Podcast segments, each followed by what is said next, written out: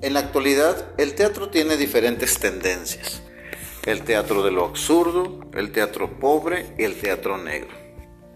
El teatro negro se caracteriza por llevarse a cabo en un espacio completamente oscuro y con condiciones particulares. Debido a que los espacios son oscuros, la iluminación juega un papel central en este tipo de teatro, pues gracias a ella, el público puede ver ciertos personajes y objetos, mientras otros se disimulan o quedan ocultos en la sombra. Este juego visual se realiza con la luz negra y con vestuario, accesorios o escenografías en colores fosforescentes. El dispositivo escénico consiste en cubrir el escenario con cortinas negras. En cuanto a la iluminación, los proyectores que son aparatos que sirven para proyectar imágenes ya sea en movimiento fijas, se colocan en las partes izquierda o derecha del escenario, ocultos del público.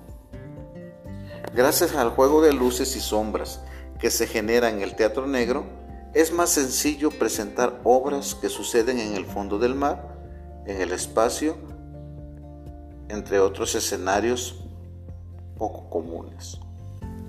El teatro negro mantiene una división visible entre actores y espectadores.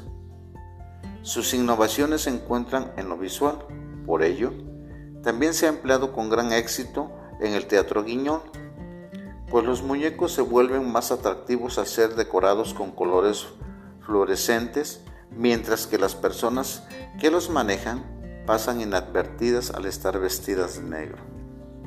Respecto al origen del teatro negro, se dice que en la década de 1920, el teórico del teatro y director escénico ruso Konstantin Stanislavski se encontró casualmente con una silla que, sobre el respaldo, tenía un trozo de terciopelo negro, de modo que, desde cierta perspectiva, solo se veía la parte de abajo, como si este se tratara de un taburete.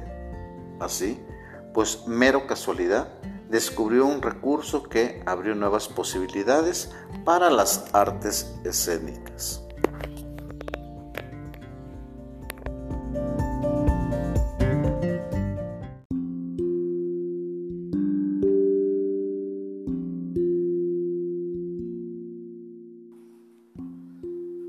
El cerebro, sin lugar a duda, es uno de los órganos más complejos de nuestro cuerpo. En él se estructuran conocimientos, habilidades y aprendizajes. Pero todo esto tiene que ver con la forma en que él procesa su o la información. ¿sí?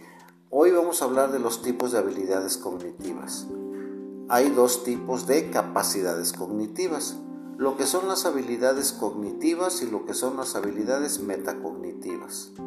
Las habilidades metacognitivas permiten la elaboración del conocimiento, operando directamente sobre la información que recaba cada uno de nuestros sentidos. Suele consistir en las siguientes habilidades. La capacidad de atención, que es rescatar o identificar los detalles y centrarnos en lo que a nosotros nos interesa. En la comprensión, que es la capacidad de extraer toda la información que queremos percibir de dicho objetivo o dicho elemento. La elaboración, la formación de un pensamiento propio como respuesta a lo percibido. Es decir, percibimos a una manzana y nosotros nos formamos en nuestro cerebro la imagen o el conocimiento de una manzana. La recuperación es la memorización de lo vivido para que, para que sirva de fundamento a futuras experiencias. Y quiere decir que en un futuro cuando yo vea una manzana acudiré a los recuerdos en mi cerebro y él me dictará que es una manzana, gracias a ese aprendizaje que tuve con anterioridad.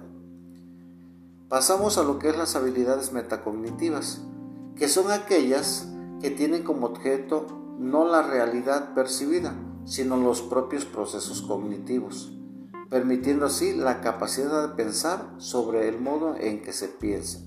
Es decir, este proceso tiene que ver mucho como la forma en que yo acudo a mis recuerdos. Me quedo callado y, y pienso dos, tres, cinco segundos para recordar lo que en este momento quiero recordar en relación al objetivo que yo esté estudiando. ¿Cómo yo le hago para poder buscar dentro de lo que son mis recuerdos el aprendizaje que tuve antes? Bueno, esta habilidad me permite el control, la explicación y la transmisión de los conocimientos vividos, así como la formulación de un lenguaje útil para ello. ¿Qué quiere decir con esto? Que nuestro cerebro hace procesos que nos permiten comunicar a los demás eh, los conocimientos que tenemos o la forma en que nosotros comprendemos las demás cosas. Y estas son los dos tipos de habilidades. La fuente fue los conceptos de habilidades cognitivas de Google.